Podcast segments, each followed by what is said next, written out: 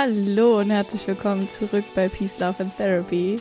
Und wie ihr es wahrscheinlich schon im Titel gesehen habt, ich habe wieder eine wundervolle Person in meinen Podcast eingeladen.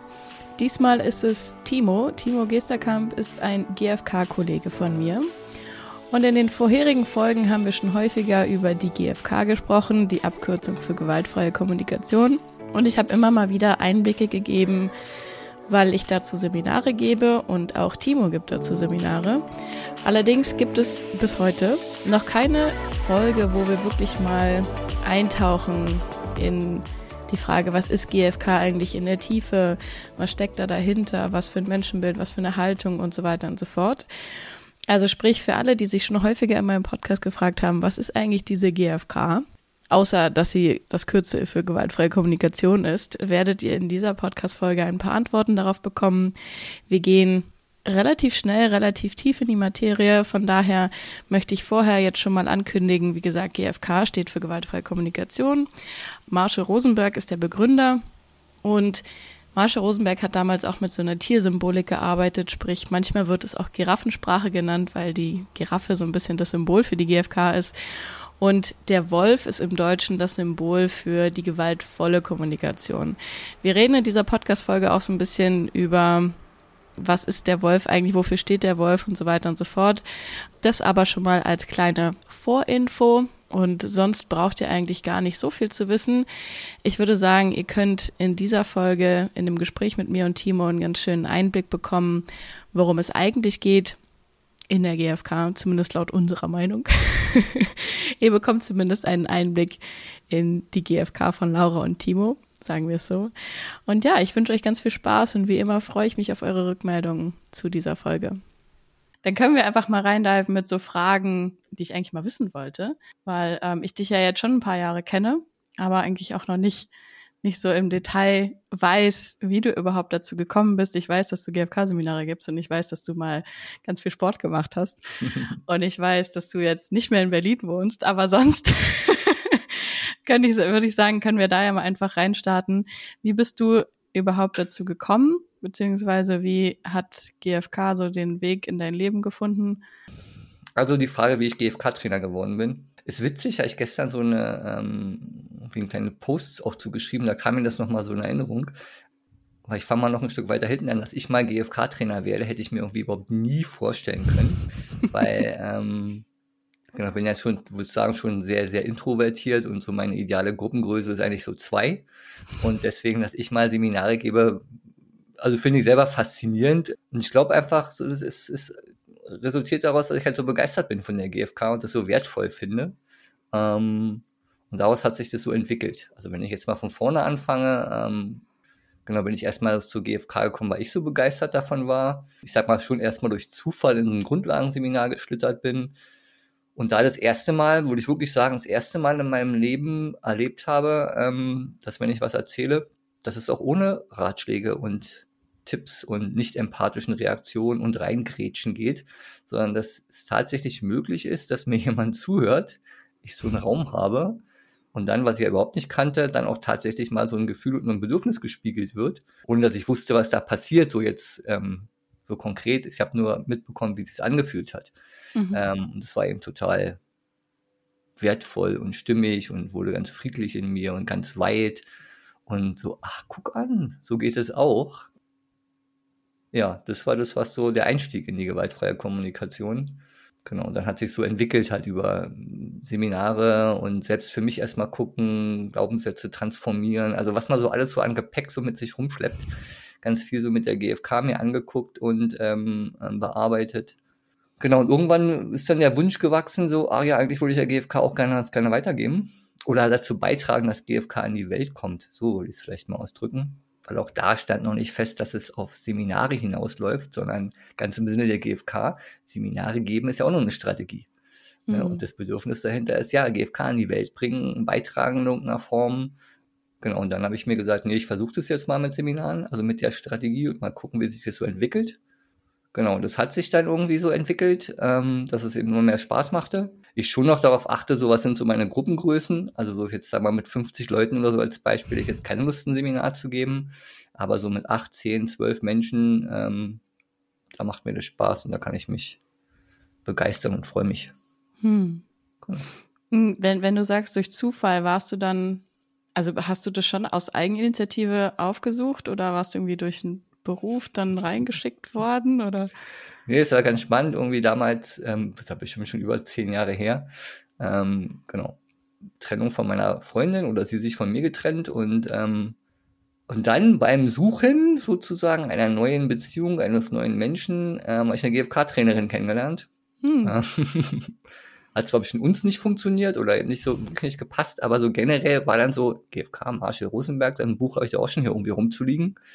Genau, und habe dann in diesem Buch geschmökert und dann war es so der Einstieg zu sagen, äh, ach komm, jetzt machen wir so ein Grundlagenseminar interessanterweise mit meiner Ex-Freundin dann, die war damit mitgekommen, hatten dann immer noch ein gutes Verhältnis, auch wenn es jetzt so mit uns nicht mehr gepasst hat. Und genau, das war dann so der Einstieg. Also ich mag ja sowas nicht, das Universum sorgt für mich. Also so ein Spruch, ich glaube nicht, dass da irgendwie jemand gibt, der für mich sorgt, aber es hat manchmal so diesen Touch so. Schon komische Zufälle sozusagen, dass ich nun gleich die erste nicht der gerade GFK-Trainerin ist und dass daraus sich so mein neuer, mein neuer Beruf entwickelt hat. Ähm, hm. Schon spannend, wie, das Leben sich so manchmal entwickelt. Also ein schöner Zufall gewesen quasi. Ja. Also war es jetzt nicht ein, ein äh, du hattest Problem X und hast dann dafür die Lösung gesucht und sie versucht in einem GFK-Seminar zu finden? So, nee, ja. würde ich sagen nicht. Es war erstmal so generelle Bereitschaft, ach ja, irgendwie vielleicht auch so eine, so eine latente Unzufriedenheit, so äh, Beziehung gescheitert, woran liegt kann ich da irgendwas tun? Hm. Ähm, und dann dazu gekommen, genau. Und das, ich glaube, es geht ja vielen Menschen so, die da mit GFK anfangen. Das Ausmaß kann ja zu Anfang gar keiner abschätzen. So, man denkt ja so, man geht zu einem, also wenn man jetzt nicht vorher schon viel recherchiert hat, denkt man ja schon, man geht zu einem Kommunikationsseminar und dann vier Schritte, ne, kann ja so schwer sein, ist ja kein Hexenwerk. Und das Ganze entfaltet sich dann, glaube ich, erst, ähm, so habe ich es jedenfalls erlebt und so erlebe ich es eben auch vielen anderen Menschen. Das Ganze in Anführungsstrichen Drama entfaltet sich ja erst, wenn man da so ein bisschen drin ist und Blut geleckt hat. Dass mhm. eben wirklich ganz, ganz viel mehr ist als ähm, ein Kommunikationstraining mhm. oder eine Kommunikationsmethode. Hm. Ich glaube, ich habe in meinem Podcast schon öfter, also ich habe definitiv schon öfter die GfK erwähnt und ich habe sie auch schon mal so mini, mini, mini minimal eingeführt. ähm, und in den anderen Podcast-Interviews habe ich immer gesagt, na ja, ich erkläre jetzt nicht nochmal lang und breit, was die GfK eigentlich ist, aber jetzt sitzen wir hier beide quasi mit genau dem Hintergrund. Und vielleicht können wir die Gelegenheit nochmal nutzen, dass so auch eine ganz persönliche Version von GfK wir hier teilen können. Was würdest du denn sagen, was ist GfK für dich, wenn du es jetzt mal runterbrichst? Also wenn ich es in einem Wort runterbreche, dann wäre es für mich wirklich Frieden. Oh wow, ein Wort. Oder vielleicht zwei Worte, dann wäre es Verbindung und Frieden. Mhm. ich glaube, das ist nicht ich glaube, sondern das ist das, was ich so, was ich erlebe. Ähm, wenn es mir gelingt, in Verbindung zu kommen mit mir, mit meinen Bedürfnissen und auch mit den Bedürfnissen meines Gegenübers im Idealfall, aber erstmal nur mit meinen, dann entsteht da schon einfach mal ein Frieden und im Konfliktfall als Beispiel auch noch mit den Bedürfnissen meines Gegenübers, dann hat es schon was Magisches und was sehr Frieden, Friedensstiftendes. Ähm, genau. Und vielleicht das würde ich noch ganz gerne ergänzen wollen, weil ich glaube, so gerade dieses Bedürfnisthema, klar reden ja alle drüber, also alle, die mit GFK zu tun haben. Und ich glaube, so jetzt im Nachhinein und nach vielen Jahren kann ich erst so richtig äh, erleben oder mitteilen oder versuchen zu vermitteln, was es überhaupt bedeutet.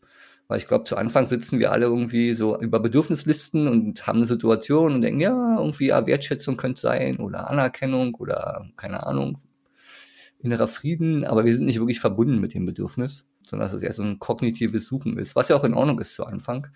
Aber ich glaube, mir hat sich das erst nach Jahren erschlossen, dass es dann auch mhm. wirklich ähm, so ist, dass eine tiefe Verbindung entsteht und auch ein tiefer Frieden entsteht oder entstehen kann, auch wenn die Bedürfnisse unerfüllt sind. Mhm.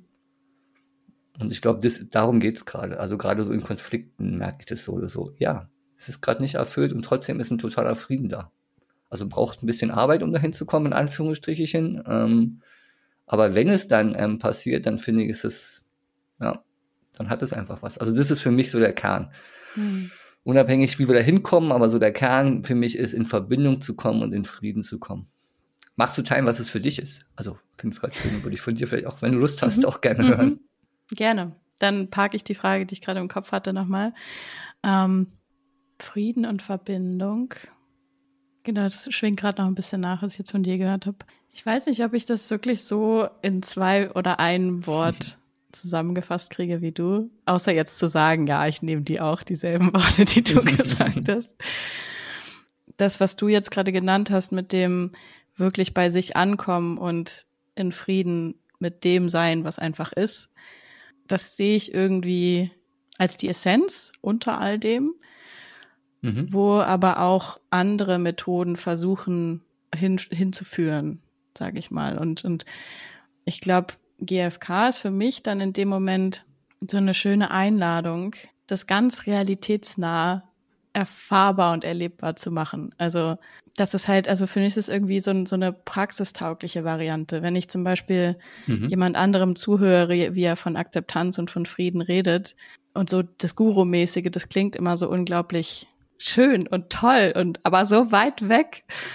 Und jedes Mal, wenn ich so diese mhm. ne, zur GfK zurückkomme und zum Beispiel sei es jetzt den Wolf zulassen oder ähm, halt einfach mal wirklich sich auf simple Steps zurückzuerinnern, dann ja, macht es eine Ruhe, macht es einen Frieden, alleine weil ich irgendwie so einen Zugang dazu habe. Also mhm. wie so ein, ich glaube, dass, dass diese, dieser innere Frieden und diese Ruhe, diese Verbundenheit, dass die immer da ist eigentlich, aber dass es ganz vielen Menschen schwerfällt, da irgendwie überhaupt einen Zugang zu finden. Und da ist für mich GFK irgendwie wie so ein irgendwas, was dann so zumindest so ein bisschen mal aufmacht und so sagt, guck mal da. ja, mhm. so würde ich es nennen. Mhm. Was ich so auch so schätze an der GfK ist genau dieses praktische Umsetzen, so weg von diesem, so weg vom Kopf, sage ich jetzt einfach mal ganz flapsig, weil es gibt ja so, keine Ahnung, selbst die Grundannahmen der GfK, sage ich mal, so schön sie dann auch sind, sind eben erstmal so Kopfkino, ne? Menschen tun nie etwas gegen jemand anderen, sondern für die eigene Bedürfniserfüllung. Ich meine, finde ich schon cool, wenn ich damit irgendwie verbunden bin, im Sinne von, also verbunden jetzt, also erstmal im Verständnis bin und es auch irgendwie ein Stück weit verbunden ist und bin. Und trotzdem ist es, gilt es, das Ganze mit Leben zu füllen, sage ich jetzt mal.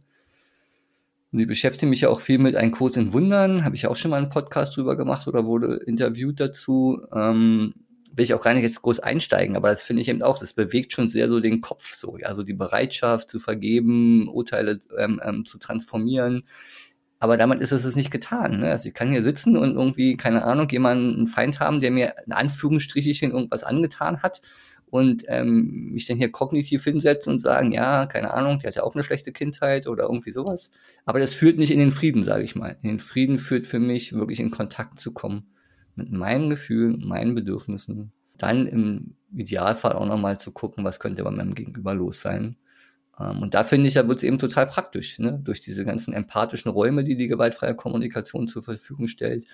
Gerade auch die Versöhnungsprozesse ähm, ähm, als Beispiel jetzt mal, die finde ich total erlebbar, hilfreich, erfahrbar, weil es eben über den den Kopf, sage ich mal, der, der so die Bereitschaft mitbringt, ja, ich will dahin und ich will meinen Groll transferieren und ich will in Frieden, aber dann eben eine, eine Stufe tiefer sozusagen, ich sag mal, das Herz mit, mit einbindet und mitholt, genau. Und dann wirklich in so eine versöhnliche Haltung zu kommen. Und dafür braucht es manchmal eben auch erstmal eine Menge Empathie, so für mich, wenn ich jetzt gerade einen Groll oder einen Konflikt habe. Einen Raum, hm. Also der Weg in den Frieden und in die Verbindung ist manchmal nicht so leicht, würde ich, glaube ich, damit sagen. Natürlich. Ähm, ich nehme jetzt manchmal, glaube ich, am, am liebsten mal so die Position von, von Teilnehmenden ein im Seminar, weil dann, dann kommen immer coole Fragen bei rum. Ich hatte neulich meine Teilnehmerin und die hat das so wirklich auch ungefiltert ausgedrückt. Auf jeden Fall habe ich auch immer diese Formulierung genommen, die du gerade genommen hast. Und dann meinte sie irgendwann, Laura, was zur Hölle bedeutet denn eigentlich dieses in Kontakt kommen? Was meinst du denn damit? und ähm, ich würde gerne mal deine Antwort auf die Frage hören. Also wenn es wirklich um, um, ich sag mal so, um zwei Personen, um ein Miteinander geht, dann habe ich mal, mal gelesen und finde es auch total nachvollziehbar und auch erfahrbar. Das sind für mich wirklich so vier Schritte. Also nicht die vier Schritte der GfK, sondern eben die vier Schritte, dass ich eine Klarheit darüber habe, was ist mein Gefühl, was ist mein Bedürfnis.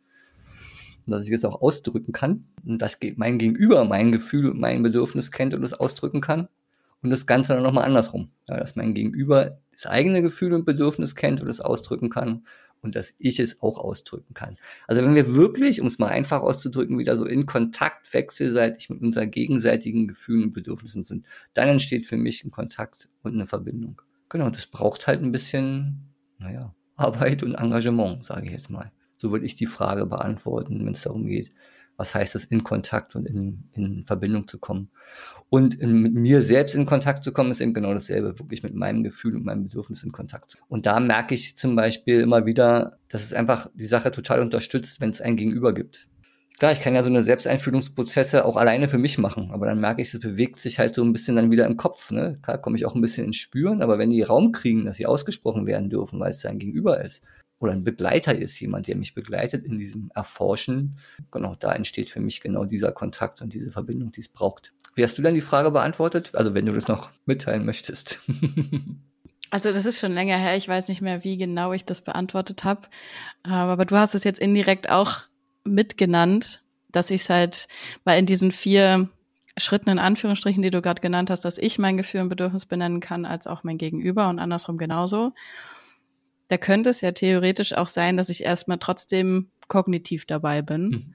Und dann hast du jetzt gerade noch mehrmals betont, halt das nicht nur zu denken, sondern auch wirklich zu fühlen und bei, auch nicht nur bei mir zu fühlen, sondern auch das von meinem Gegenüber und dann vice versa. Diese vier, diese vier Aspekte zu nennen, die, das habe ich nicht gemacht. Aber ich glaube, ich habe auch diesen Unterschied genannt zwischen, wie es auch klingt und sich noch anfühlt, wenn ich halt erstmal im Kopf dabei bin, zu sagen, ja, also simples Beispiel, wenn ich mich zum Beispiel jetzt über meinen Partner aufrege, der zu viel am Handy ist oder so, dann kann ich denken, ja, das braucht er bestimmt, um sich zu entspannen und so. Dann habe ich das erstmal noch gedacht, ja, okay, sein Bedürfnis könnte halt Entspannung sein. Aber allein wie ich das schon so sage, ist so halt so, ja, äh, äh. und wenn ich dann aber wirklich in Kontakt damit bin, dann kommt halt bei mir auch wirklich reingesickert, okay, vielleicht ist es wirklich gerade, dass er einfach super erschöpft ist und äh, seine Ruhe braucht. Und das ist gerade seine Strategie, um da halt irgendwie abzuschalten und ähm, runterzufahren. Dann kann ich immer noch die Strategie doof finden, ähm, aber dann bin ich halt in Verbindung, in Kontakt mit diesem Bedürfnis ja. selber und denke es nicht nur so. Ja, und dann, dann finde ich, das hört man auch. Also das, ja. der, der Unterschied ist zu hören, also allein wie ich das dann ausspreche. Ja, und das braucht halt ein bisschen Zeit, ne? Ja, so dieses, ah, ich denke was, ist ja irgendwie schnell, aber, oder schneller und damit wirklich in Verbindung zu kommen. Ähm, und wie du es, also ich muss gerade so ein bisschen schmunzeln, weil wie du es eben beschreibst, ne? oftmals finde ich, genau, weil Menschen irgendwie anfangen mit der GfK und ist ja, so ist es halt so, was bei mir ja auch. Ne? Dann hat man ein Bedürfnis und bringt es irgendwie rüber oder versucht es auszudrücken, aber genau, man merkt so, ja, es ist aber mehr so ein, die Forderung ist immer noch da, nur dass eben jetzt im Prinzip ein Bedürfnis genannt wird als Beispiel. Ähm, und dass das eben schon ein ganz schöner Weg ist, wirklich sich ja, mhm. zu öffnen und so in diese, in, ich nenne es mal so, in diese Fülle der Bedürfnisse zu kommen. Ne? Ich überlege gerade, ob ich jetzt Lust habe, noch ein bisschen einzutauchen in zum Beispiel so einen Versöhnungsprozess mit dir oder ob wir vielleicht noch mal ein bisschen weiter vorne anfangen zu gucken. Weil du hast ja schon gesagt, wenn Menschen so ein GFK-Seminar buchen, dann denken sie, sie kriegen ein Kommunikationsseminar und dann stellen sie fest, irgendwie führt es doch viel mehr in die Tiefe. Vielleicht können wir ja mal so ein bisschen reintauchen. Was ist ein Versöhnungsprozess und was braucht es da an, an sage ich mal, GFK-Voraussetzungen, um so einen GFK-Prozess, Versöhnungsprozess machen zu können? Was ist das und wie leitest du das an und so weiter und so fort? Ich bin jetzt hm. mal ganz neugierig. Ja, gerne. Ich glaube, ich würde mal kurz, also auch wenn es vielleicht jetzt nicht alle, die dann den Podcast hören, damit so viel anfangen können, aber ähm, so im Vergleich zu, ich sage jetzt mal, einem Ärgerprozess oder einem Selbsteinführungsprozess, wo ich ja auch durch jemanden begleitet werde, ist derjenige aber eher so an meiner Seite. Ne? Das hat, ist jetzt nicht die Person, wenn ich jetzt ärgerlich auf, keine Ahnung, XY bin und du würdest mich durch den Prozess begleiten, dann bist du ja nicht XY, sondern du wärst halt die Coachin, die mich durch den Prozess führt und mich unterstützt, da in Kontakt zu kommen mit meinen Gefühlen und Bedürfnissen. Das finde ich für ganz viele Prozesse auch eben total hilfreich. Und gleichzeitig merke ich, so ist es, so ist in meine Welt und mein Erleben, wenn da wirklich ein, ja, ein starker Groll dahinter ist oder etwas, was mich länger beschäftigt, keine Ahnung, sei es jetzt irgendwie Kindheitsgeschichten, weil mein Vater hat mich verlassen, also war auch so, mein Vater war dann irgendwann weg. Ja, da ist es nicht getan mit, ähm, also mit, mit einem normalen Selbsteinführungsprozess. So, lasse ich jetzt mal so stehen. Weil ich für mich merke, dass es für mich total hilfreich ist, wenn ich einen Gegenüber habe. Also wenn du jetzt in die Rolle meines Vaters als Beispiel gehen würdest und ich dich direkt ansprechen könnte. Das ist für mich total oder kann für mich total heilsam sein, weil es halt nicht so in den Raum gesprochen wird und dann ist irgendjemand da, der mich begleitet, sondern nee, du bist dann in der Rolle als Beispiel und ich kann aussprechen, was ich halt aussprechen kann. Und für mich ist das Versöhnliche daran, weil in der Praxis, wenn ich so ein Gespräch führen würde, gesetzt den Fall, mein Vater wäre dazu bereit, würde ja spätestens nach dem zweiten Satz, würde er irgendwie Kontra geben, ne? Das stimmt doch gar nicht oder wie es halt so ist, ja. Ähm, aber da mal Raum zu bekommen, keine Ahnung, halbe, dreiviertel Stunde, wirklich zu erzählen und auch unzensiert zu erzählen. Also das finde ich eben auch, nicht mir Gedanken zu machen, ah, okay, was war denn das für ein Gefühl, was war denn das für ein Bedürfnis, weil ich kann da wirklich den Wolf sozusagen oder alles, was lebendig ist, eben auch einfach aussprechen und rauslassen. Und es trifft auf empathische Ohren. Du wärst die ganze Zeit da weißt ja, du bist ja nicht mein Vater ähm, und spiegelst meine Gefühle, meine Bedürfnisse und ich habe Raum. Und das empfinde ich als total heilsam weil es natürlich genau das Gegenteil ist von dem, was wir ja da draußen, in Anführungsstrichen da draußen, was wir im, im, in der Realität erleben würden. Wie gesagt, wenn ich mir vorstelle, ich würde mit meinem Vater so ein Gespräch führen oder ich habe auch einen längeren Konflikt so mit mhm. meiner Geschäftspartnerin, wenn ich mir da vorstelle, ich würde das Gespräch eröffnen und irgendwie sagen, finde ich total scheiße von dir, wie du dich verhalten hast, naja, da ist, muss ja vorprogrammiert, dass entsprechend eine Reaktion kommen würde. Und wenn sowas dann eben da sein darf, ja, und empathisch aufgefangen wird, mein Schmerz Raum bekommt, dann finde ich das als sehr, sehr, sehr heilsam. Ja. Mm. Ich switche jetzt innerlich gerade die ganze Zeit zwischen, ich bin innerlich die GFK-Trainerin und möchte so in den kollegialen Austausch mit dir, was ich total spannend finde. Und dann switche ich wieder zurück zu der Perspektive, ich stelle mir jetzt vor, ich höre diesen Podcast und ich habe halt noch nie ein GFK-Seminar gemacht. Mhm. Dann klingt das schon ganz schön, okay, wow, what the fuck? Mm, ich glaube, ich würde gerne mal noch mal in diese Perspektive, ich habe jetzt noch kein GFK-Seminar gemacht, gehen und höre jetzt gerade diesen Podcast. Ähm, das ist mir auch ganz oft begegnet, beziehungsweise vielleicht auch Frage als Kollegin an dich. Begegnet es dir auch öfter, dass Menschen tatsächlich dann mehr Widerstand damit haben in GFK-Seminaren, so das, was wir Wolf nennen, rauszulassen, überhaupt zuzulassen, weil halt GFK irgendwie drüber steht, gewaltfrei, also gewaltfrei, da kann ich doch jetzt nicht so extra vom Leder lassen, dass da irgendwie so eine Hemmung da ist? Oder ist es irgendwie besonders, keine Ahnung, ziehe ich die Menschen an, die diese Hemmung haben? Äh, oder ist es ein Missverständnis, was du auch kennst, dass das halt eher als unerwünscht gilt? Also erleben tue ich das auf jeden Fall auch. Genau, und das ist natürlich jetzt so meine Interpretation des Ganzen. Ich glaube, dass es auch ganz schön viel erstmal so Vertrauen braucht, dass sich Menschen da dann auch, mhm. also sowohl mit ihren Gefühlen dann zeigen, aber eben auch mit dem Wolf zeigen. Ja, dann will man vielleicht auch nicht mhm. so ihren, dem GFK-Trainer so zeigen oder der Trainerin zeigen, was man da so für Stimmen in sich hat. Genau, und versuche dann auch immer einzuladen, ähm, weil es einfach eben wichtig ist, dass es ausgesprochen wird. Also finde ich empfinde als wichtig, dass es ausgesprochen wird. Natürlich nicht bei der auslösenden Person, sondern in einem geschützten Rahmen, wo die Person nicht da ist. Genau, aber das erlebe ich auch so, dass ich manchmal denke, so, das ist jetzt eure Ärgershow oder eure Wolfshow. Ja, ist ja nix. Ja. Süß. das ist ja, ist ja süß sozusagen, ein Wölfchen bestenfalls. Genau, mir steht es aber nicht zu, jetzt, oder ich weiß es eben nicht. Ne? Ähm, ist es jetzt so oder ist es mhm. eher so noch was Verhaltenes, wie du sagst, weil A, GFK-Seminar und vielleicht ist es eben aber auch sowas, es braucht einfach noch ein bisschen mehr Vertrauen, Vertrauensaufbau, um da, ich sag jetzt mal, wirklich so vom, Le vom Leder zu ziehen. Mhm. Genau. Und jetzt, wo wir das hier schon gerade besprechen, ähm, kann ich immer wieder nur dazu einladen, und so habe ich dich auch gerade verstanden, dass es wichtig ist, dass es raus darf. Wie gesagt, nicht bei der auslösenden Person, aber in einem geschützten Rahmen mit Begleitung, da ist es total hilfreich, wenn es mal rauskommt, weil es ist ja in uns da, irgendwie lebt's ja. ja. Und dieses zurückzuhalten und nicht auszusprechen, ist der Sache auch nicht dienlich. Dass wir da nicht stehen bleiben wollen, ist ja klar mit der GfK, aber erstmal ist es da und darf raus. Du hattest ja mal so ein Zitat mir geschickt mit dem Bewusstseinsprozess. Vielleicht können wir da ein bisschen drauf eingehen und gucken, wie genau würdest du jetzt jemanden, der, sag ich mal, wir können ja mal Beziehungsthemen nehmen, weil das ist ein beliebtes Thema.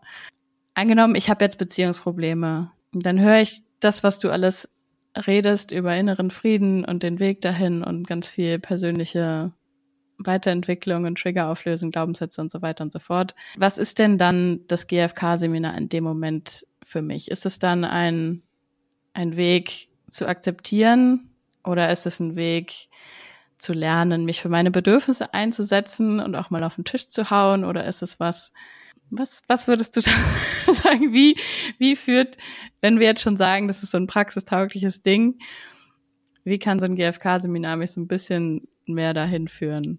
Ja, ich glaube, das ist vieles von dem, was du sagst gerade. Ne? Je nachdem, wo ich stehe, so als jemand, der mit GFK anfängt, wo ist gerade, wo drückt gerade der Schuh? Und ich glaube jetzt auch nicht, dass jemand zur GfK kommt, weil da so allumfänglichen Frieden so seine Vision ist, sondern eben eher genau das. Ich habe irgendwie ein Thema mit meiner Mutter, Oma, Beziehungspartner, Partnerin. Ähm, da läuft es irgendwie nicht rund. Ähm, keine Ahnung, wir schreien uns an oder wir kommen nicht weiter oder mit meinen Kiddies. Dass es da in erster Linie erstmal darum geht, so ganz, ja, so auch praktisches Tools sozusagen mitzubekommen. Wie kann eine, ein, ein Miteinander und eine Kommunikation eben so funktionieren und ablaufen, dass sie eben zur Verbindung beiträgt? Glaube, das ist ja, was viele Menschen zu Anfang auch erstmal suchen. Der Rest entfaltet sich dann, sage ich jetzt mal, so, so nach und nach. Ja, also weil irgendwann komme ich dann natürlich auch vielleicht zu einem meiner Lebensthemen und zumal die Themen ja mitunter auch ähm, mitschwingen. Ne? Also was sich ja vielleicht so als kleiner, kleiner Beziehungskonflikt ähm, gestaltet. Keine Ahnung, meine Partnerin hört mir nicht richtig zu, in Anführungsstrichen. Darunter schlummert ja vielleicht viel mehr, weil ich es aus meiner Kindheit auch kenne und schon sind wir dann in einer anderen Dimension. Aber erstmal komme ich ja genau mit dem Thema dahin kann ich mich da ausdrücken und mitteilen und auch eine klare Bitte formulieren. Also ich finde, es hat schon einen ganz praktischen Ansatz, auch im, im Miteinander. Und entwickelt sich dann mhm. so, wenn ich da Feuer gefangen habe, glaube ich, irgendwie immer weiter, weiter, weiter. Weil ich natürlich, je mehr ich mich damit beschäftige, also ich finde diesen Spruch aus der Therapie irgendwie ganz schön, same shit, next level. Und ich glaube, das kann man hier genauso übertragen. Ja, ich fange halt vielleicht mit kleineren Problemen an und dann stelle ich fest, irgendwie, ah, dahinter steckt ja noch was anderes und kann mir das mit GFK eben auch alles angucken. Und gleichzeitig ist, hast du ja auch betont, GFK ist halt eine Strategie. Ne? Die ich mir Sachen angucken kann mhm. und ähm, bearbeiten kann. Klar, meine Lieblingsstrategie, sonst würde ich es jetzt so nicht machen. Genau. Und dann da eben weiter einzutauchen. Also demzufolge finde ich so, da ist für jeden was dabei. Ja, habe ich irgendwie, keine Ahnung, einen Glaubenssatz, habe ich ein Thema mit meiner Mutter, mit meinem Vater, habe ich ein Beziehungsthema und möchte da irgendwie anders kommunizieren, mehr in Verbindung kommen, Themen auch ansprechen, ähm, dass sich auch ganz praktisch Dinge verändern, dass es mir besser in der Beziehung geht, dass es meiner Partnerin besser geht in der Beziehung. Und da findest du diesen Fokus eben immer wieder auf diese Bedürfnisse so hilfreich. Weil ich glaube eben, genau, wir haben alle so unsere Strategien, na, das finden wir gut, das finden wir nicht gut, ähm, ohne zu hinterfragen oder ohne mal zu erforschen, was steht denn eigentlich dahinter? Warum will ich denn gerne spazieren gehen als Beispiel? Ja, also ist so ganz, ganz einfaches Beispiel, aber dann eben zu gucken, ja, was ist mir da wichtig? Mhm. Also wenn ich das jetzt nochmal zusammenfassen darf, wäre es quasi ein, ein Raum, jetzt zum Beispiel dein Seminar oder mein Seminar oder generell irgendwie ein GFK-Kontext, kann ja auch ein Coaching sein zum Beispiel, wäre dann der Raum, mal vom Leder zu lassen, wie wir es jetzt gerade genannt haben, um dann mehr in Kontakt zu kommen mit dem, was da dahinter steckt, um dann nach Hause gehen zu können und das, was eigentlich dahinter steckt, dann kommunizieren zu können. So ungefähr?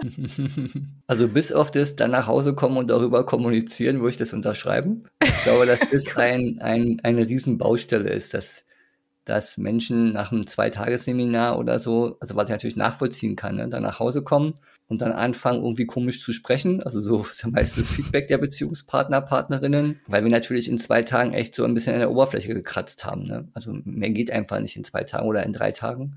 Von daher wäre da meine Empfehlung, ähm, erstmal ganz viel so mit sich selber beschäftigen. Ja, also was steckt so bei mir dahinter? Und das sind wir gerade so in praktischen Tipps auch. Und gerade in Beziehungen meinen Beziehungspartnern auch mitzuteilen. So, hey du, ich habe hier irgendwie gerade ein neues Tool gelernt. Und dahinter steckt wirklich eine tiefe Absicht, mit dir in einen schöneren Kontakt zu kommen, in Verbindung zu kommen.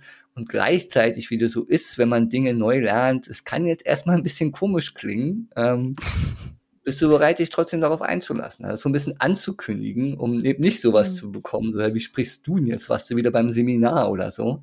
Also ich glaube, es ist erstmal ganz viel so beschäftigen mit sich und dann auch klar ins Sprechen kommen natürlich, in mich ausdrücken und da, wie gesagt, finde ich es gut oder sinnvoll, gerade am Anfang so einen Rahmen zu schaffen, der mein Gegenüber abholt, der weiß oder sie weiß, ah, okay, der Timo als Beispiel, der probiert gerade was Neues, bin wohlwollend und lass ihn mal ausprobieren. Ne? und, und Haare der Dinge, die da kommen. ja, genau.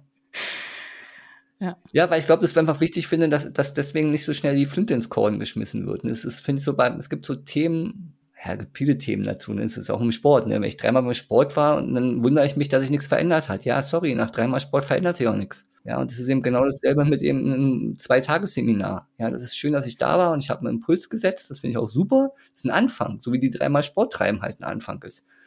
Aber wenn ich es danach belasse oder eben dann so vor mich hin dümpel, nur noch einmal im Monat danach Sport treibe, was soll da passieren? Ja, und dann im Prinzip, keine Ahnung, alle 14 Tage mal ähm, versuche, so fünf Minuten an GFK zu denken, dann wird es eben auch aus dem Bewusstsein wieder verschwinden. Wenn ich den Eindruck habe, es könnte mir was bringen, eben auch dieses konsequente Dranbleiben. Die Sportmetapher gefällt mir.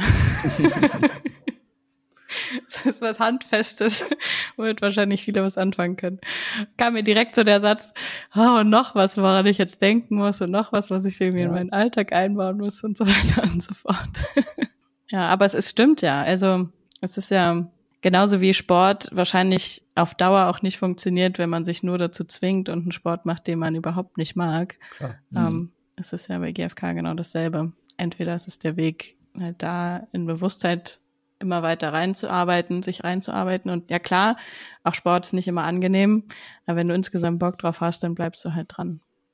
Gefällt mir die Metapher. Ja, und im Grunde genommen ist es doch mit allen Dingen so, ne? Also Sport war jetzt ein Beispiel, da will ich, keine Ahnung, will ich Klavier spielen, Gitarre spielen, sonst irgendwas, ähm, heißt eben üben. Und es wird nicht mit mhm. zweimal getan sein, sondern erfahrungsgemäß braucht es eben viel Engagement.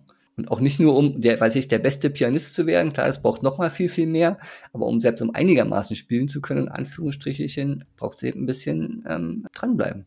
Hm. Genau, das finde ich eben bei der gewaltfreien Kommunikation, also sind wir ja so gerade in dem Thema. Ich finde, das ist fast noch ein bisschen schwieriger, weil es ja nicht nur darum geht, etwas Neues zu lernen, sondern es geht ja auch darum, eingefleischte Bahnen sozusagen zu verlernen. Hm. Und das ist einfach, finde ich, nochmal eine andere Nummer sozusagen. Auch ich merke ja nach zehn Jahren GfK, in Stresssituationen sind die eingefleischten Wege, die halt vorher irgendwie über 40 Jahre beschritten habe, einfach schneller präsent als eben das Neugelernte. Da braucht es dann manchmal schon, oh, warte mal, mal kurz atmen und mal eine Minute nichts sagen und erstmal sortieren. Genau, das ist für mich so, was es die Sache eben noch einen Tick schwieriger macht. Dieses, dass da eben erstmal so Altkram noch da, da drüber ist. Ich will gar nicht sagen, unbedingt verlernt werden muss, aber wo ganz viel eine Bewusstheit da sein muss. Ah, jetzt denke ich gerade wieder. Ja, jetzt denke ich gerade wieder, die ja. ist doof oder der ist doof oder was ich auch immer denke. Mhm. Und ah, okay, nee, mal weg vom Denken, was fühle ich denn gerade? Ja, das braucht ja alles eine Bewusstheit. Also sind wir da bei dem Satz, ne? GFK ist ein ähm, Bewusstseinsprozess, der sich als Kommunikationsmodell getarnt hat. Ähm, es braucht eben immer wieder diese Bewusstheit. Wo bin ich gerade? Was mache ich gerade? Denke ich gerade? Habe ich gerade ein Urteil? Ach, ich komme immer so ans Quatschen gerade. Jetzt sind wir von der Frage schon so weg, aber dafür kommt meine Begeisterung rüber. genau das wollen wir. Und ich glaube jetzt, also wenn ich mich jetzt wieder hineinversetze in jemanden, der ähm, GFK noch nicht kennt, dann kann ich vielleicht damit immer ein bisschen mit jedem Satz, den du jetzt gerade gesagt hast, noch ein bisschen mehr greifen, was es eigentlich ist. Häufig ist die Frage eben, also klar, Kommunikation ist irgendwie drin und wenn ich das dann auf meinen spezifischen Kontext übertrage, so es geht irgendwie auch viel um Beziehungsarbeit und Partnerschaft und so weiter und so fort, dann können sich viele ja schon was vorstellen. Aber es ist ja auch nicht mit, also es ist ja nicht nur auf Partnerschaft bezogen, GFK. Okay. Und es geht ja am wenigsten um Kommunik, also um den Dialog, wie du ja selber schon gesagt hast, ist ja irgendwie erst so der, keine Ahnung, der fünfte, wenn nicht der zehnte Schritt oder so. und da jetzt quasi so eine Idee von zu bekommen, okay, wo will das eigentlich hin? Krieg auch so häufig die Frage oder die Rückmeldung, dass halt gesagt wird, so, ja, ich habe mich am Anfang schon gefragt, was machen wir denn überhaupt drei Tage lang? Das sind doch eigentlich relativ simple, simple Steps und so weiter und so fort. Und drei Tage sind ja wirklich erst der Anfang. Man könnte ja auch noch, ich weiß nicht, wie lange deine Ausbildungen gehen, aber Jahresausbildung oder wöchentliche und was auch immer man dazu machen kann. Aber da eine Idee von bekommen, okay, wo will das hin? Und das ist quasi wie so ein, ja, wenn ich jetzt das mit CrossFit vergleiche, dann in drei Tagen kannst du natürlich eine Idee von bekommen, wo führt das mal hin. Aber wenn du das danach nicht mehr machst, dann ja, gut, dann ist halt wieder weg. Ja, und dann gibt's aber auch, finde ich, auch, auch noch so diese ganz praktischen Tools. Also da waren wir ja gerade dabei, auch so ein bisschen so die Brücke, ah, und was ist jetzt im praktischen Kontext, aber eben genauso. Klarheit über Bitten zum Beispiel, was macht, wie, wie macht Sinn, Bitten zu äußern, dann auch den Mut aufzubringen, Bitten zu äußern, finde ich auch total wertvoll. Also diese kleinen, ich sag jetzt mal Tools, ähm, die auch total unterstützen im Miteinander. Auch so das Thema Unterbrechen finde ich, was immer sehr herausfordernd ist. Und gleichzeitig da auch zu gucken, ah, wie kann ich denn das auf eine möglichst verbindende Art und Weise machen? Ja, und nicht so, weil ich es gelernt habe, immer weiter zuzuhören, zuzuhören, obwohl ich eigentlich gar nicht mehr zuhören kann oder nicht mehr zuhören möchte. Genau, also deswegen, das ist so, also deine Frage vorhin so, finde ich, es holt ganz viele Menschen auf in verschiedenen Bereichen ab oder kann die GfK einen da abholen, je nachdem, wo ich gerade stehe und wo gerade mhm. der Schuh drückt und was es gerade braucht. Hast du Lieblingsthemen im Seminar? Also häufig kommen ja irgendwie Arbeitskontext, Kinder und, und Partnerschaft auf. Hast du Lieblingsbereiche? Nee, also Kinder eher nicht. Das, also ich würde mal so rum machen, das Kinder nicht, weil ich selbst keine Kinder habe und von daher mich da definitiv auch nicht als ja, Fachmann logischerweise bezeichnen. Könnte irgendwie theoretisch was dazu sagen, ähm, aber ich finde das einfach nicht authentisch. Das würde ich mal ausschließen. Genau, und sonst ist sehr, sind eigentlich alles, alle Themen willkommen. Ich merke, was mir eben sehr wichtig ist, dass die Leute wirklich Lust haben. Also ich bin, glaube ich, keiner, der jetzt so in gerne, ich glaube, ich weiß ich, der so gerne in Firmen geht, wo dann vielleicht die Hälfte der Leute keinen Bock hat ähm, oder ihre mhm. Zeit gerne irgendwie anders verbringen möchte. Genau. Für mich braucht es eher so begeisterte Menschen, die was ändern wollen. Also die wirklich die Bereitschaft haben, ja, irgendwas stimmt nicht, irgendwas läuft in meinem Leben, in meiner Kommunikation oder auch in meinen Entwicklungen nicht so, wie ich mir das wünsche. Und ich habe Bock, da was zu ändern. Und das finde ich gerade ein schönes, gerade so, weil ich ja vorher auch viel so im Bereich des Sports unterwegs war, da merke ich auch, es macht einfach Spaß, mit Menschen zu arbeiten, die Bock haben, engagiert sind und was verändern wollen oder sich entwickeln wollen. Bin jetzt, glaube ich, kein, mhm. keiner, der jetzt Menschen überzeugen möchte, dass sie sich entwickeln müssten. Also was da sowieso nicht der Fall ist und was mir auch überhaupt nicht zusteht. Aber Leute, die sagen, Chaka, mhm. ähm, hier möchte ich was verändern, hier soll was, hier, hier möchte ich, dass was passiert, damit mein Leben friedlicher, harmonischer wird, da bin ich auch bereit, die Ärmel hochzukrempeln, sage ich mal. Ähm, da habe ich richtig Lust zu. Würdest du sagen, dass so der Hauptteil der Leute, mit denen du arbeitest, genau aus dieser Gruppe kommt, die du jetzt gerade beschrieben hast, also Lust hat, wirklich was zu verändern? Oder gibt es auch Menschen, die vielleicht jetzt so das Gegen, ja, was heißt, ich weiß nicht, ob das das Gegenteil ist, aber so die, die schon zigtausend Seminare zu Persönlichkeitsentwicklung gemacht haben und da ganz, ganz, ganz, ganz viel auf der Suche sind, aber irgendwie nicht so richtig finden? Ja, ich würde sagen beides. Hm. Genau, Menschen, die so auf der Suche sind, wie du es gerade gesagt hast, der Suche sind so, ah, was, was, was ist jetzt so mein Tool? Genau, da finde ich es immer noch mal wichtig, oder, und damit meine ich nicht, dass es dann auf GFK hinauslaufen soll, muss, sowieso nicht, sondern eher so darauf hinzuweisen, dass man sein Leben auch mit Suchen verbringen kann also, dass es dann eben irgendwann dieses konsequente Eintauchen auch braucht, egal was ich jetzt mache, ja. Ob ich jetzt GFK mache, NLP mache, einen Kurs in Wundern mich damit beschäftige, ähm, oder was es noch so alles für tausend Möglichkeiten da draußen gibt. Da finde ich, ist es okay, erst eine Zeit lang zu suchen. Und dann wäre es aber auch, oder wünsche ich jedem Menschen, dass er dann auch irgendwann sagt, so, das ist jetzt mein Tool, damit gehe ich jetzt und sich dann auch möglichst nicht mehr ablenken lässt, sondern sich dann konsequent auch mit dieser, mit diesem Tool beschäftigt. Weil ich finde, kenne ich von mir auch manchmal so die Tendenz, oh, jetzt wird es irgendwie anstrengend, ach nee, da gibt es vielleicht noch eine andere Methode, so nach dem Motto. Ähm, ja, da muss ich mir erstmal wieder ein bisschen reinfummeln, da fängt es wieder ein bisschen seichter an, so. Ähm, nee, es wird dann irgendwann auch, irgendwann geht es halt ans Eingemachte, wenn ich mich mit mir und meiner Persönlichkeit beschäftige. Ähm, genau, ich möchte einfach einladen, davor nicht auszuweichen, sondern klar, sich umzuschauen, mhm. aber wenn ich fündig geworden bin, dann da auch konsequent dran zu bleiben. Und zu deiner anderen Frage, ob jetzt alle Menschen in meinem Seminar so ähm, engagiert sind, dass jetzt eben von morgens bis abends GFK, ähm, klar, also mit Sicherheit nicht, ähm, zumindest nicht am Anfang. sondern wie du schon sagst, ist, was du ja gerade so scherzhaft gesagt hast, was wollen wir denn in drei Tagen hier machen? Ich glaube, klar, sowas gibt's dann auch, die dann, ist ja auch in Ordnung zu Anfang, die so diese Dimension nicht abschätzen können. Also sie denken auch, gibt ein Grundlagenseminar, danach kann ich GFK, wo es dann, glaube ich, auch erstmal eine Weile braucht, so zum Sacken, ah, was habe ich jetzt mitbekommen, was gibt's da für Impulse, möchte ich da weiter einsteigen? Habe ich die Kapazität ähm, jetzt an der Stelle oder mache mach ich das später oder wie auch immer? Und ich glaube auch ganz ehrlich, das ist jetzt wirklich nur meine These, dass es auch ein Grund für den Erfolg der GfK ist, dass die Dimension den Menschen am Anfang nicht bewusst ist. Wie, wieso? Wie kommst du darauf? Na, weil das eben so, so simpel daherkommt. Eben genau, ja, ich mache ein paar Tage GfK und dann kann ich irgendwie besser kommunizieren und mein Leben ist irgendwie ein bisschen mhm. friedlicher und ein bisschen harmonischer.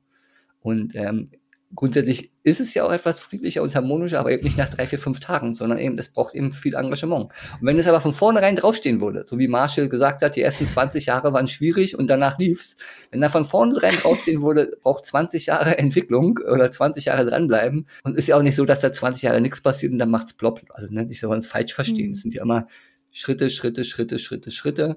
Aber ich hatte zu Anfang auch die Erwartung und die Idee, es geht alles viel schneller. Mhm. Ähm, und es tat es eben nicht sozusagen. Ähm, Entwicklung braucht halt Zeit. Kannst du alles rausschneiden, nicht, dass dann keiner mehr kommt. ich wollte gerade sagen, so Disclaimer vorher, was jetzt kommt, soll euch nicht entmutigen. genau.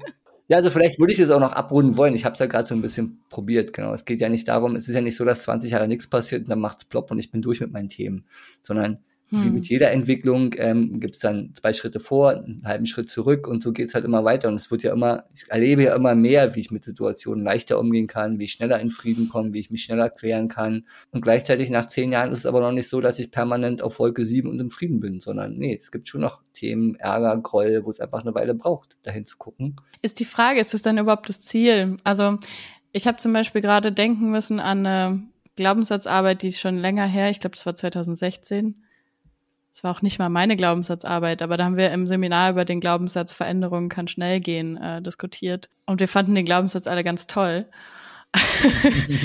und gleichzeitig war das ja auch erst der Anfang von irgendwas, worauf dann ganz viel folgt. Und irgendwann bin ich auch zum Beispiel in meinen eigenen Coachings dabei gelandet zu sagen, was, es muss auch nicht immer schnell gehen. Wir können auch mal chillen und wir können uns einfach auch mal mit was beschäftigen, ohne irgendwo hinkommen zu müssen und irgendwie mhm. das Endergebnis im Kopf haben zu müssen. Das, das macht es doch irgendwie viel entspannter.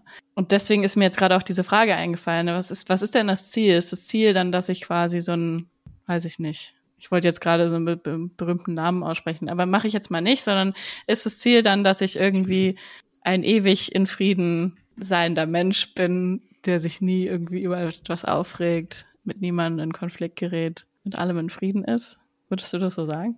Oder würdest du es anders formulieren?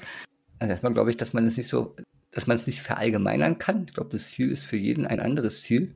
Und ich glaube auch, dass sich das einfach verändert, so im Sinne von, so bin ich gestartet, vielleicht mit dem und dem Ziel und dann geht es halt weiter und ich möchte das und das. Also mein Ziel ist schon ganz klar, mehr in einer friedlicheren Haltung zu sein. Das heißt nicht, dass ich mich nie wieder ärgere, aber ich möchte dann schon relativ schnell, was auch immer schnell heißen mag, also zeitnah mitkriegen, ah, ich bin gerade im mhm. Ärger und es auch relativ schnell transformiert kriegen. Ähm, also in Kontakt kommen mit meinen Gefühlen und Bedürfnissen und jetzt finde ich es ganz wichtig, ohne daraus mich zu überfordern, ne, sondern eben auch meine Entwicklungszeit und meine Entwicklungsdauer ja, zu respektieren. Ähm, nicht so, ah, es muss jetzt irgendwie alles schneller sein. Ja, also von daher ist es so, ich glaube, das kann alles, also das Ziel kann sein, aber ich möchte einfach mit meiner, mit meiner Beziehungspartner eine harmonischere Beziehung führen oder möchte mich mit meinen Eltern versöhnen. Ähm, aber es geht für mich auch so weit, ja, und es geht auch so weit so im Sinne von, ich weiß jetzt nicht, ob erwachen jetzt das richtige Wort ist, aber so wirklich in so einem tiefen inneren Frieden zu sein. Mhm. Aber schön nochmal festzustellen, ja, zu hören jetzt oder mir, mir klar zu machen, ja, das Ziel kann für jeden auch was völlig unterschiedliches sein oder der, der Weg vor allem, beziehungsweise der Weg, der nennt sich dann vielleicht in diesem Fall GFK, ähm, aber auch das ist ja für, für jeden irgendwie unterschiedlich ausgeprägt. Und wofür das gemacht wird, ist ja auch total individuell. Vor allem, als, mhm. als du gerade gesagt hast, so mit dem Ärger, dass du da schneller in Kontakt oder in die Bewusstheit kommen möchtest, habe ich so festgestellt, dass es bei mir, glaube ich, eher, also nicht um, wie schnell ich mir dessen, dessen dann bewusst werde, ist, sondern so mir halt die ganze Palette der Gefühle und Bedürfnisse zu erlauben. So, das ist, glaube ich, eher für mich, mhm. dass es in die Richtung nicht geht, da halt irgendwas wegzudrücken oder zu unterdrücken. So, ja. Mhm. Gleichzeitig, hast du es ja auch gerade besprochen, ähm, geht es halt um dieses es bewusst haben. Mhm. Ne?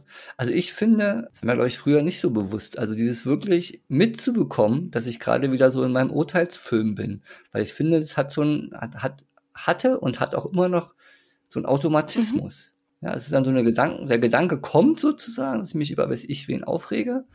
Und dann kann ich dann auch erfolgreich da eine Weile bleiben, sozusagen, weil es dann so, da laufen die Gedanken, dann kann ich mich da reinsteigern. Muss jetzt auch nicht mega heftig sein, aber es kann eine gewisse Zeit brauchen.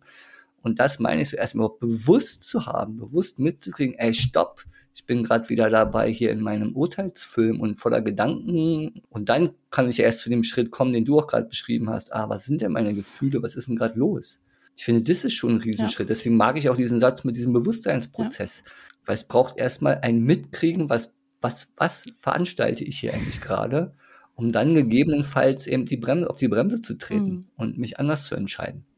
Ja, ja, das stimmt. Ja. Quasi den eigenen, das eigene Kopfkino als solches überhaupt erstmal zu erkennen und zu merken, okay, jetzt, jetzt fahre ich gerade wieder den Film, jetzt ist der wieder der Feind oder genau. die, die Böse.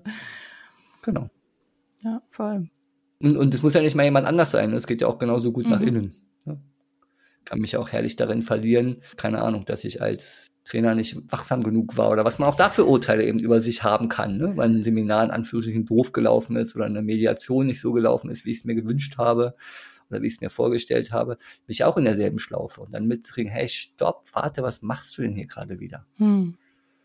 Und dann da wieder einzusteigen. Welche Gefühle sind gerade da und die zu fühlen? Gibt es manchmal, zum Beispiel jetzt, wo du gerade Mediation erwähnst, ähm, Mediationen, wo du sagst, hey, wir, wir, wir könnten das an dieser Stelle mal beenden, weil es vielleicht noch mehr Einzelarbeit vorher von beiden Seiten braucht? Hm. Ja, ich würde sagen, es erleichtert die Mediation schon. Oder, oder sagen wir mal so, es gibt so zwei Stimmen in mir. Einerseits erleichtert es das, also ich glaube, für den Mediator oder für mich als Mediator erleichtert es es, wenn man sozusagen erstmal so in so Einzelklärungsprozesse geht. Und gleichzeitig merke ich auch, ja, manchmal ist auch ganz schön, wenn die beiden im Raum sind und es kommt mal so eine Energie hm. hoch, wo sie sich mal kurz so ein bisschen da soll jetzt nicht ausufern, logischerweise, dazu bin ich ja auch da, ähm, aber dass die Energie auch da sein darf. Ah, cool. Also es, glaube, kann man oder könnte ich jetzt gerade nicht pauschal beantworten. Hm. Aber mir gefällt die Antwort, weil ich finde das irgendwie, ich finde allein das kann was total Heilsames haben, zu erleben. Es ist halt auch okay, dass die andere Person mich mal so erlebt und äh, das quasi so gemeinsam dann auch halten zu können. Gut, vielleicht ist es für viele zu viel verlangt, dass sie das zu zweit alleine halten könnten. Aber wenn du dabei bist, quasi sich da so langsam ranzutasten und zu merken, hey, selbst wenn es zwischen uns jetzt gerade mal aufgewühlter wird, hitziger wird, ähm, halt hochkocht, wo sonst dann immer die Türen knallen und beide irgendwie entweder aus dem Raum gehen oder keine Ahnung, irgendwas dann halt passiert, ja.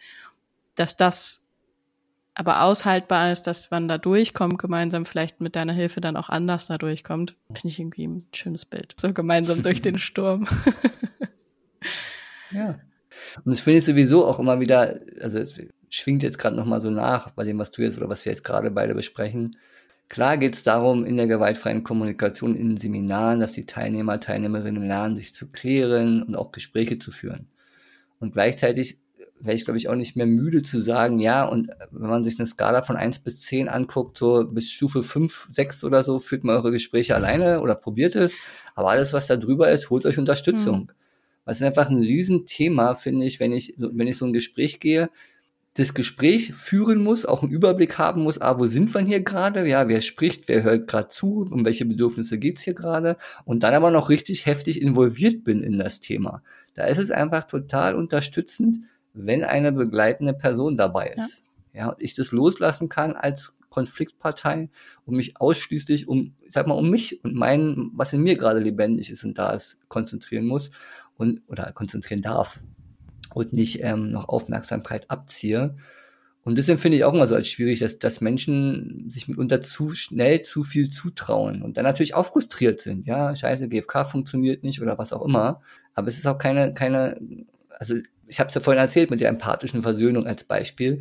Ähm, auch ich suche mir, das, und auch ich meint nicht, weil ich jetzt besonders super bin, sondern weil ich es vielleicht schon zehn Jahre mache, deswegen.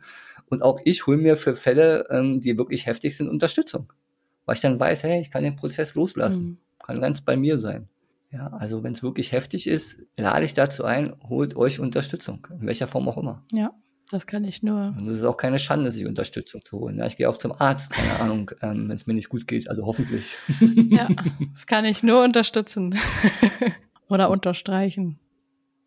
Ich habe auch noch eine Frage, Laura, wenn du Lust mhm. hast. Ich weiß nicht, ob wir da noch eintauchen wollen. Wenn nicht, können wir es ja rausschneiden. ähm, also was mich sehr beschäftigt, und das würde ich mal an dich weitergeben auch oder an uns beide vielleicht nochmal reingeben, ähm, so dieses Thema Widerstand sag mal, wenn ich mir zum Beispiel einen Kurs in Wundern angucke, was ja wie gesagt so mein spiritueller Begleiter ist, ähm, da geht's, da ist ein riesen, riesengroßer Aspekt, ist immer das Thema Widerstand. Und wenn ich das jetzt versuche, mal ohne den Kurs zu argumentieren oder, oder jetzt mal, also unabhängig von dieser spirituellen Komponente des Kurses, sondern mehr so im, auch nicht GFK-Sprech, sondern im vielleicht Normalsprech, so vielleicht, dann glaube ich, dass das auch so ein Ding ist. So, es gibt einfach Anteile in uns und unser Ego ist einfach so ein Anteil, der will, das will ja überhaupt gar keine Verbindung und gar keinen Frieden. Ja, das Ego lebt ja genau davon, ich bin einzigartig, so nach dem Motto, oder was Besonderes. Und klar gibt's auch die Stimme, die eben ähm, sich Liebe, Geborgenheit, Verbindung wünscht. Und es gibt diese Stimme, die eben Recht haben will, einzigartig, was Besonderes sein will.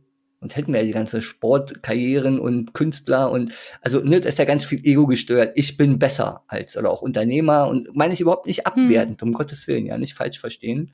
Weil das ist ein Thema, was mich auch schon eine ganze Weile beschäftigt. Ich würde schon sagen, dass ich schon wirklich sehr daran interessiert bin, so in Frieden zu kommen und erlebe mich aber eben ganz oft im Widerstand.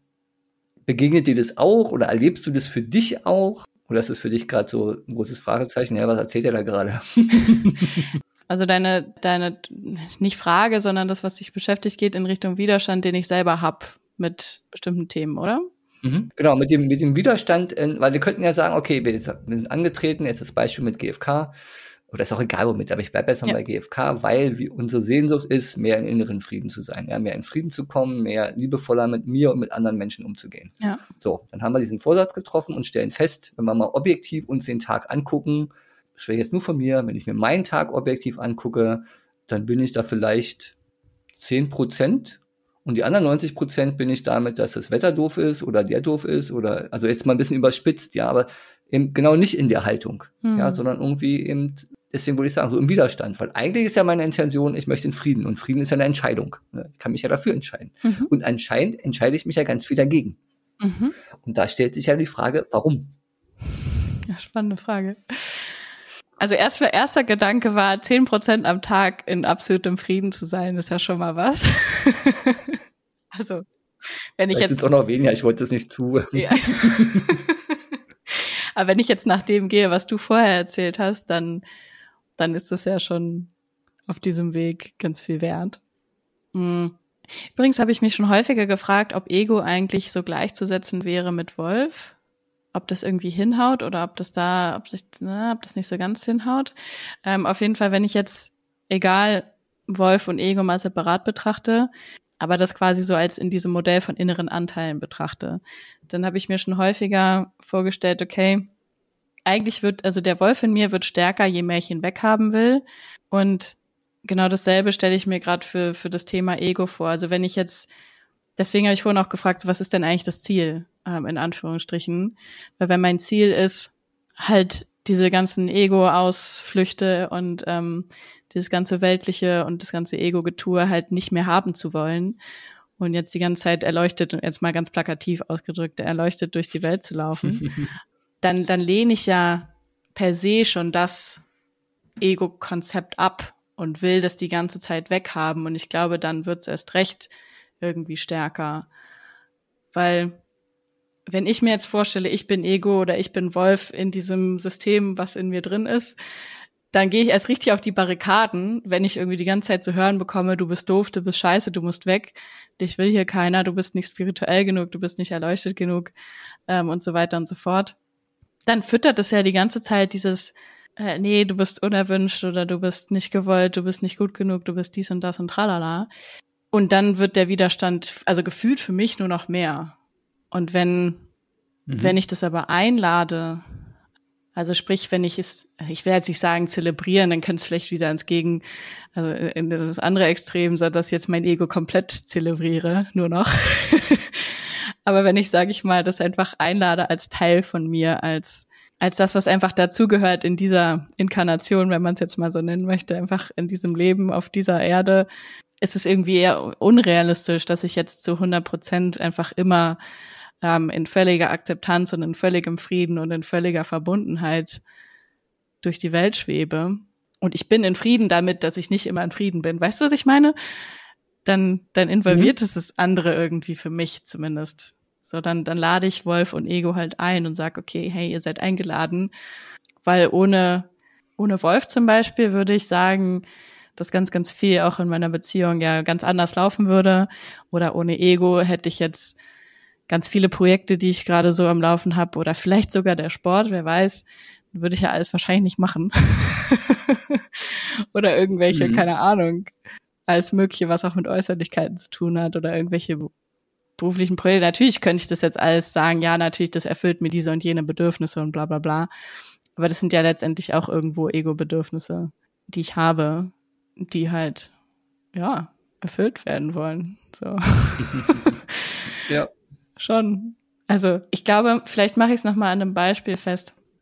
wenn jetzt nehmen wir den Podcast oder Instagram oder irgendwas, was Öffentlichkeitswirkung hat, wenn ich zum Beispiel da jetzt in Frieden sagen kann, ähm, ja, eins meiner Bedürfnisse ist Aufmerksamkeit. Das wird ja häufig als so eine Art Vorwurf genutzt, ja, das machst du alles nur, um Aufmerksamkeit zu bekommen oder bist nur Aufmerksamkeitsguy oder whatever. Ist jetzt nicht mein Urteil, aber das ähm, häufig, gerade auch wenn, weil, keine Ahnung, wenn mhm. Leute was bei den sozialen Medien posten, irgendwie ein Bild von sich, was auch immer.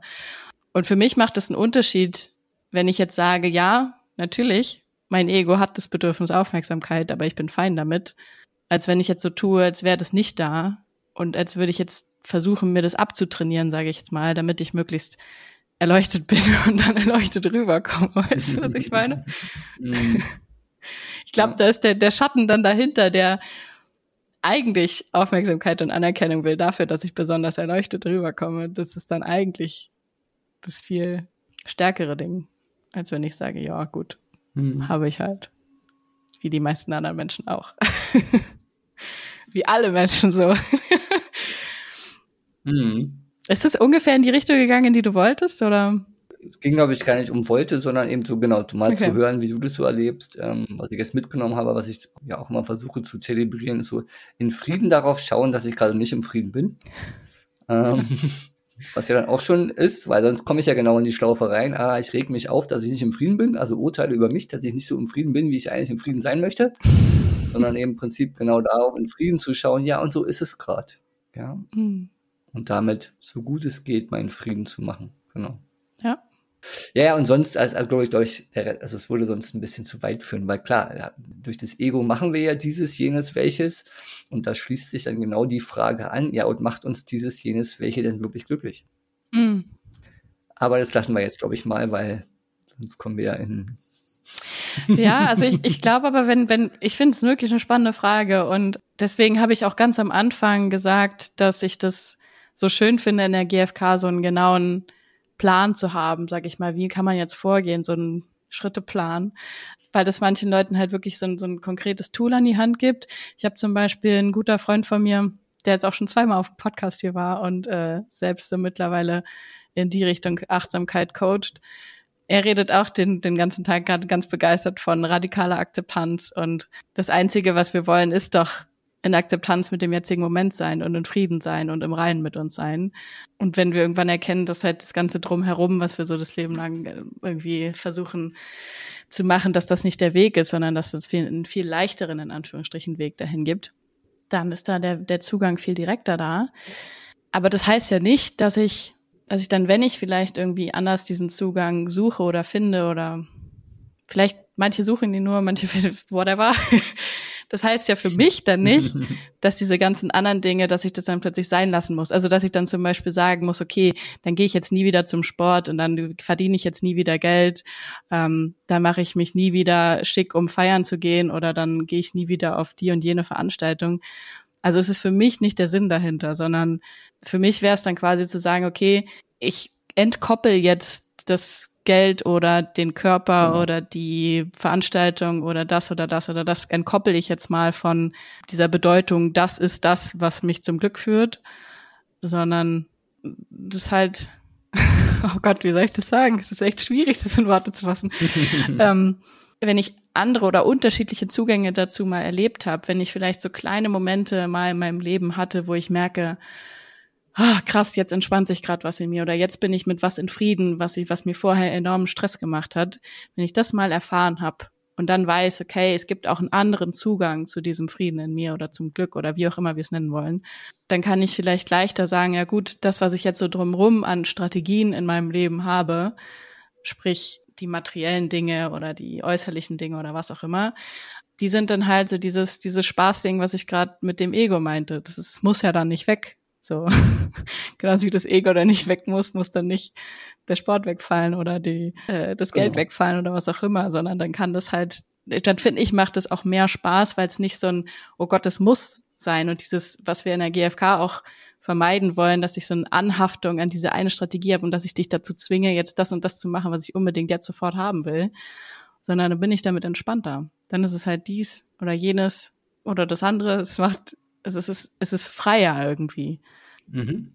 Es muss jetzt nicht jetzt sofort das und das Geld sein oder nicht jetzt sofort die und die Handlung von dir sein oder nicht jetzt sofort das und das Ergebnis im Sport sein, aber trotzdem kann ich ja den Sport machen und trotzdem kann ich ja versuchen, dich zu begeistern für etwas, worauf ich Lust hätte oder trotzdem kann ich ja Geld verdienen und so weiter und so fort. oder? Ja, genau, sehe ich ganz genau so. Finde es nur wichtig, immer wirklich so ein, wie du es auch sagst, so ein Bewusstsein zu sein. Hm warum mache ich das da? Ne? Also bin ich der Meinung, wenn ich viel Geld oder der erfolgreichste Sportler oder Unternehmer oder sonst was bin, dass ich dann eben damit komme ich in den Frieden oder zu meinem Glück oder so, dann wird's eben heikel, finde ich, weil das dann schon so eine, naja, und also so erlebe ich es dann auch so, wo dann eben ein Ziel durchs nächste ersetzt. Ne? So hetze ja. ich durchs Leben in Anführungsstrichen ja. hin. Erst denke ich, ach, wenn ich erst eine Beziehung habe, bin ich glücklich. Dann, ach, wenn ich erst den Job habe, ach, wenn ich erst das Haus habe oder was es auch immer so ist. Ja. Und so jage ich sozusagen einem Ziel nach dem anderen hinterher. Und das ist mehr so, was ich damit auch so meine, so in Frage zu stellen. Ja, haben mich denn meine bisherigen Ziele so wirklich in diesen Frieden oder in einen glücklichen Zustand gebraucht und das zu hinterfragen. Was aber im Umkehrschluss, so wie du es auch gerade sagst, natürlich nicht heißt, dass ich jetzt irgendwie nicht mehr arbeiten gehe oder das ist trotzdem toll, jemanden unterstützt zu haben in einem Coaching und der oder die ist begeistert. Klar, macht ja macht mehr Spaß und damit eben auch Geld zu verdienen. Genau, es geht so, so hast du es ja auch gesagt, auch so ein Stück weit um dieses Entkoppeln. Hm. hm. Ich, ich stelle zum Schluss des Podcasts immer gerne so eine Frage, wo, bei der ich jetzt aber das Gefühl habe, dass du sie eigentlich schon beantwortet hast. Die geht so in Richtung, wenn du so in die Vogelperspektive oder in die Universumsperspektive so auf deine Welt schaust, was braucht es da gerade am meisten? also da, das könnte, du, du darfst selber den Radius wählen, ob das jetzt so deine kleine Welt ist oder ob die Welt, ob das, ob das dir zu groß ist. Ist total spannend, passt total ins Thema gerade so. Wenn ich so eher so dem Ego lausche, dann kommt sofort, ähm, ja, ich brauche irgendwie mehr Kunden. Und wenn ich die Perspektive wechsle, so dann brauche ich, dann kommt eher so, nee, ich brauche mehr so in Frieden zu kommen mit dem, so wie es gerade ist. Hm. Weil ich glaube, wenn ich dann mehr Kunden habe, dann oder noch mehr, dann, dann, dann kommt wieder die nächste. Und irgendwann ist dann zu viel, dann ist eine Unzufriedenheit, boah, wieso ruft mich denn jetzt hier andauernd jemand an und will irgendwas? Genau, das finde ich ganz spannend, die Frage so, genau. Also, ja. Und ich glaube, was mich gerade auch sehr beschäftigt, hat aber jetzt gar nicht so viel mit, mit oder vielleicht hat es damit ganz viel zu tun, aber mir ist noch nicht klar, ist so ein bisschen die Endlichkeit des Lebens sozusagen. Ich bin jetzt irgendwie 54, habe mich von einer Weile noch nicht interessiert, ähm, aber das taucht jetzt irgendwie immer, immer vermehrter auf, so Klar ist uns allen klar, dass das Leben irgendwann endet, ähm, aber irgendwie rückt es gerade mehr ins Bewusstsein. Hm. Und dann steht manchmal auch so eine, eine, Traurigkeit und auch wieder so die Suche nach dem Sinn oder eben eher so einen Kontakt kommen mit so einer Sinnlosigkeit. Hat ja hm. dann eh alles keinen Sinn, ist ja eh irgendwann vorbei. Also das treibt mich gerade eben auch sehr um. Danke. Das schätze ich auch so, so sehr an. Also ich weiß nicht, das ist natürlich jetzt auch deine Persönlichkeit äh, viel, aber auch ich assoziiere das sehr mit der GfK, das einfach so unglaublich ungefiltert und transparent und ehrlich so die eigenen Prozesse so geteilt werden können. Das erlebe ich wirklich bei wenigen, die sich dann wahrscheinlich viel zu sehr Gedanken machen, wie wirkt es jetzt, wenn ich dies und jenes von mir teile. Mhm. Das schätze ich so sehr. Vielleicht war das ja auch eine, eine indirekte Antwort dann auf die Frage, wovon es mehr braucht. Zumindest ist es was, was ich mir mehr wünsche. Das noch mehr. Ja, genau, wollte so. ich auch, magst du es auch noch teilen? Ja. Ach so, äh, auf die Frage. Ach, danke. Du bist der Erste, der zurückfragt. Ähm, ich, also ich würde es gerne hören, würde ja. mich echt interessieren, auch von dir zu wissen, was genau, ist es gerade bei dir?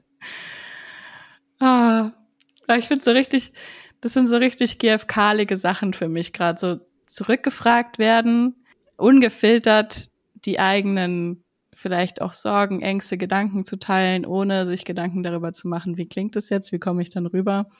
Und wenn ich jetzt gerade in diese Momente einfach reingehe, dann ist genau das, was ich mir mehr wünsche. So, ich bin in Kontexten, in denen das schon viel passiert und viel, viel mehr als in, in anderen Kontexten oder in anderen Lebensrealitäten.